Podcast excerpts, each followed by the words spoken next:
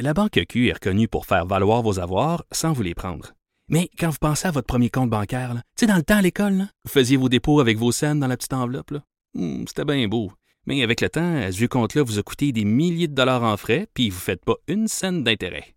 Avec la Banque Q, vous obtenez des intérêts élevés et aucun frais sur vos services bancaires courants. Autrement dit, ça fait pas mal plus de scènes dans votre enveloppe, ça. Banque Q. Faites valoir vos avoirs. Visitez banqueq.ca pour en savoir plus. On fait le bilan de la semaine politique avec ma collègue Emmanuel Latraverse. Salut Emmanuel. Oui, allô? Emmanuel, est-ce que tu... Ah, voilà, tu es là. Euh, Emmanuel, écoute, j'ai un petit peu de retard aujourd'hui et euh, mes collègues auraient pu te dire en dehors des zones, Emmanuel, Jonathan a pris un peu de retard. On te demande de faire euh, preuve d'un petit brin de patience, tu sais.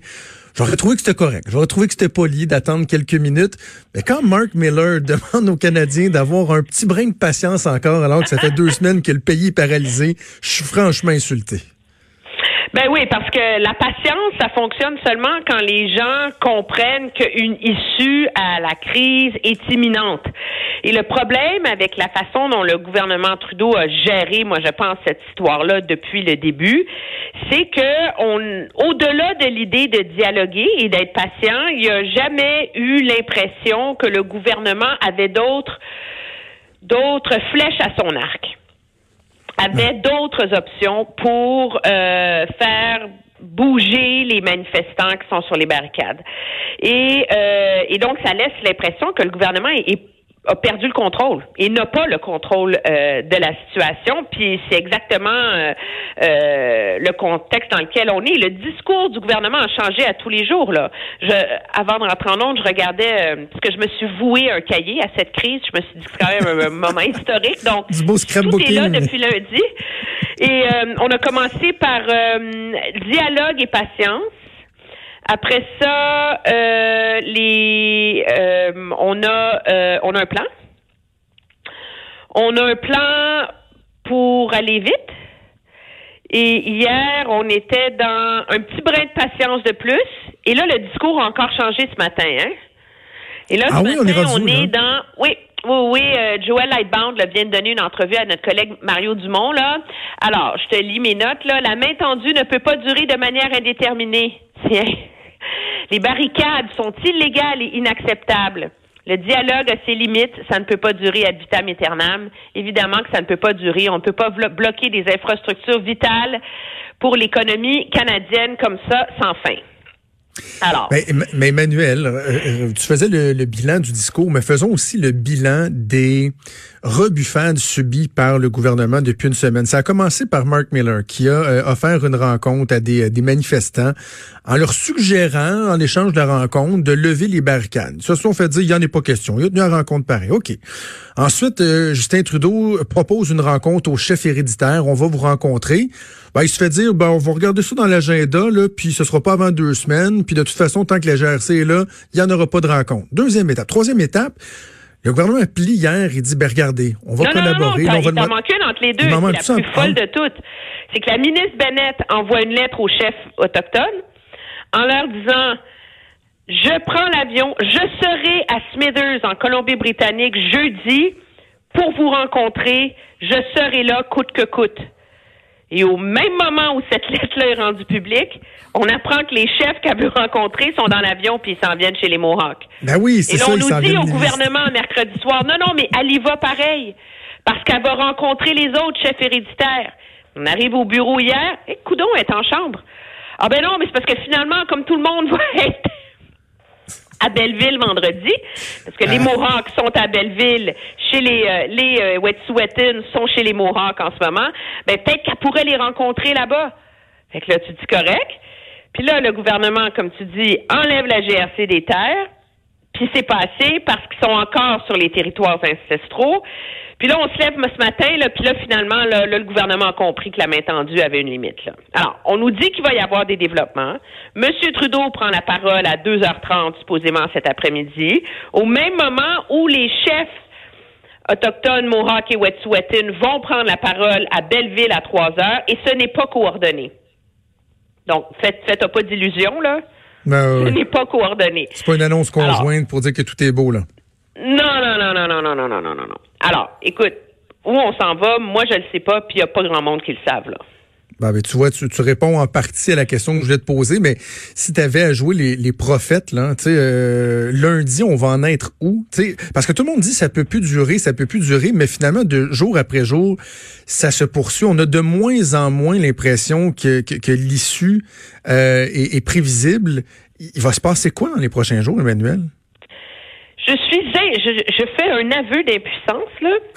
je suis incapable de te le dire. Pourquoi? Parce que ça fait 20 ans que je fais ce métier-là. Ça fait 20 ans que je suis sur la colline parlementaire à Ottawa et je n'ai jamais rien vu de tel. Je n'ai jamais vu ça.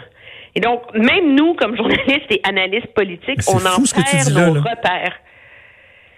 Comment-tu? Et c'est comme si tout l'échafaudage du leadership de M. Trudeau et de son gouvernement était en train de s'étioler, et j'utilise un mot poli. Parce que c'est comme toute la faiblesse de, de cette construction est révélée au grand jour. Là. On avait déjà des doutes suite à SNC-Lavalin. Et là, il y a une campagne électorale. On nous a dit que le premier ministre avait compris le message des Canadiens que ça allait être plus sérieux. Puis là, on voit cette crise-là et on se dit, ben finalement, il n'y a rien qui a changé. C'est incroyable. Hein? Tu, tu parlais de ton, de, de ton scrapbooking, là. Je, moi, je vais me souvenir longtemps, je vais me souvenir longtemps du premier appel que j'ai logé je nommerai pas le nom de la personne, c'est pas important, mais j'ai le, le au gouvernement du Canada. Au début de la semaine dernière, pas la semaine qui est au début là, les, quand c'était juste exo là euh, à Montréal, les, premiers trucs qu'on a vus et que je me suis rendu compte à quel point il saisissait pas déjà l'ampleur de la chose et qui envoyait le singe sur les épaules du, euh, du des, des, gouvernements provinciaux. Et, et déjà là on pouvait dire mon Dieu mais ce gouvernement là a aucune idée de ce qu'il fait, aucune idée. Non, mais ça, c'était. Mais tu sais, c'est le, c'est le gros, gros prix à payer. Hein, quand tout le pouvoir est concentré entre les mains du bureau du premier ministre et entre les mains de quelques personnes au bureau du premier ministre. Donc, les ministres n'ont plus aucun réflexe parce qu'ils ne sont que des focus group pour euh, le premier ministre. C'est pas eux qui dirigent. Et donc, euh, c'est comme s'il y a une déresponsabilisation là, politique et intellectuelle des ministres. Là. Et donc, on en arrive à ça, où euh, finalement, la ministre dont la seule job dans la vie, c'est d'entretenir des bonnes relations et de gagner la confiance des Premières Nations au pays, euh, se retrouve démunie. Et moi, ce que je trouve très révélateur dans cette crise-là, -là, c'est qu'on s'entend, là, c'est une très petite minorité qui sont sur les barricades. Là. C'est une infime minorité des Autochtones. Ah oui. Et il y a beaucoup de chefs très modéré, très constructif, très brillant là, de chefs autochtones au Canada. Là. Mais ils sont pas prêts à aller se porter à la défense du gouvernement. Mais même, j'en parlais en début d'émission. Ils sont où, ces chefs-là? Mais ils sont pas prêts à se porter à la défense du gouvernement. Pourquoi? Parce qu'ils savent qu'il y a une bonne partie de leur population qui vont pas aller bloquer des trains. Ils trouvent que c'est trop. Mais ils se disent, ils méritent. Oui. C'est lourd de sens. C'est lourd de sens. Et donc, euh, c'est ça le contexte dans lequel on est. OK. Emmanuel, avant euh, qu'on se quitte, juste un petit mot sur un, truc qui s'est passé à Québec, mais je veux justement ton, ton expertise euh, de la colline fédérale.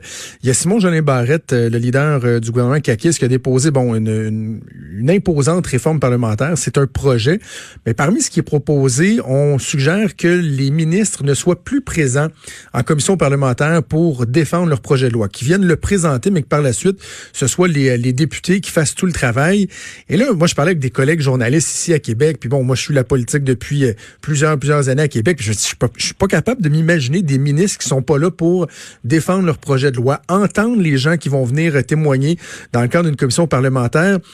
Mais là, on se fait dire, oui, mais ça marche comme ça déjà au fédéral, ça fonctionne comme ça. Toi qui suis la politique au fédéral, le fait avec ce que ça donne, hein? Ben, ben c'est ça, mais est-ce que c'est une bonne chose ou pas? Écoute, c'est assez intéressant. Tu m'as forcé à faire des devoirs parce que la composition des, des comités parlementaires n'arrête pas de changer à Ottawa.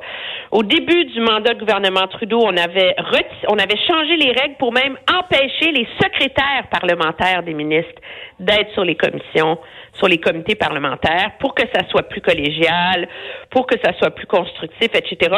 Je te jure, pendant les cinq ans du gouvernement Trudeau, je ne suis jamais allée à une audience de comité parlementaire. à part quand il y a eu le scandale de SNC Lavalin. Pourquoi? Parce ben qu'ils sont devenus ultra partisans et que finalement, dans ce contexte-là, à Ottawa, les les députés, malgré tout ce qu'on dit là, sur l'indépendance législative, là, sont finalement euh, des exécutants euh, des volontés du bureau du premier ministre. Là. Alors, c'est pas vraiment vrai que ça fait des, des, des commissions parlementaires qui fonctionnent mieux. Là. Et moi, il y a quelque chose de très particulier à Québec qu'il faut trouver une façon de protéger, si j'avais un conseil à donner à vos élus. Puis je sais pas c'est quoi la réponse, OK? Mais c'est que à Québec, le fait que le ministre soit là, par ailleurs, permet une négociation en direct et en temps réel sur les amendements et les changements à apporter au projet de loi. Et c'est pas quelque chose qu'on voit à Ottawa quand les ministres sont pas là et les secrétaires parlementaires votent ou votent pas, mais la réalité, c'est que le comité fait son rapport et l'envoie au gouvernement. Donc, le comité propose et le ministre dispose.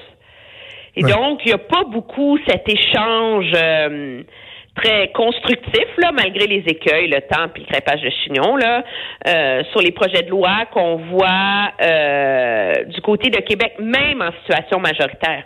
C'est le genre d'exercice qu'on ne voit qu'en situation minoritaire ici à Ottawa. Et donc, est-ce que d'enlever les ministres, c'est une bonne idée ou pas? Je suis pas si certaine que ça. Parce qu'à Ottawa, ça n'a pas mené à des comités parlementaires tellement plus brillants et plus fonctionnels. Là. Ils sont aussi partisans. Puis les gouvernements, euh, les gouvernements sont, font aussi peu de compromis que le ministre soit là ou soit pas là. là. C'est ça. Et pendant ce temps-là, ben, le ministre répond moins, semble moins euh, imputable de, de ce qu'il propose. Donc, on verra. C'est un projet qui a été déposé. Il y aura de, de longues semaines, longs mois de négociations avec les partis d'opposition. Emmanuel, je te souhaite une excellente fin de semaine et j'ai vraiment hâte de te reparler lundi, voir s'il y a quoi que ce soit qui aura bougé dans le blocus ferroviaire ou si ce sera les mêmes constats. Je le souhaite mais je retiens pas nécessairement mon souffle. Non, moi non plus. On va faire le bilan ensemble lundi. Bonne fin de semaine. Au revoir. Salut.